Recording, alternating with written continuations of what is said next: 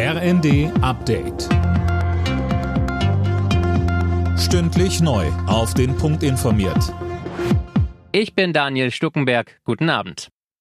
Mitten in Paris hat heute Mittag ein Mann vor einem kurdischen Zentrum um sich geschossen. Drei Menschen wurden getötet, weitere wurden verletzt. Bei dem Täter soll es sich um einen 69-Jährigen handeln, der der Polizei schon gut bekannt war, wegen zwei Mordversuchen. Er soll vor einem Jahr mit einem Messer auf Migranten losgegangen sein und mindestens zwei verletzt haben. Auch damals vermuteten die Ermittler Rassismus als Motiv. Das prüfen sie auch jetzt nach den tödlichen Schüssen. Nachdem beim Bundesnachrichtendienst ein Mitarbeiter enttarnt worden ist, der für Russland spioniert haben soll, ist die Bundesregierung alarmiert. Justizminister Buschmann sieht den Fall aber auch als Erfolg, Anne Brauer. Ja, Buschmann sagt, wenn sich der Verdacht bestätigt, dann ist hier ein wichtiger Schlag gegen russische Spionage gelungen. Der Minister betont aber auch, der Fall zeigt, wie wachsam wir sein müssen.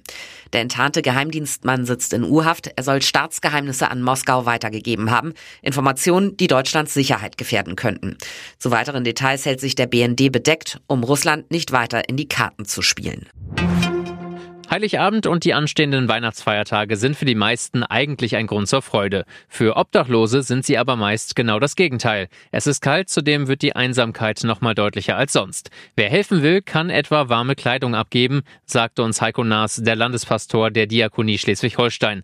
Aber auch kleine Gesten reichen schon. Also ich kann da nur zuraten, keine Scheu zu haben, jemanden anzusprechen, auch zu fragen, ob man Kaffee zum Beispiel auch äh, vorbeibringen kann.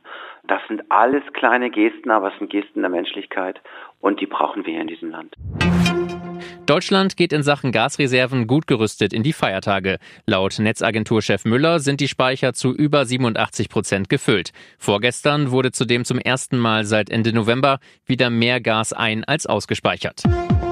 Alle Nachrichten auf rnd.de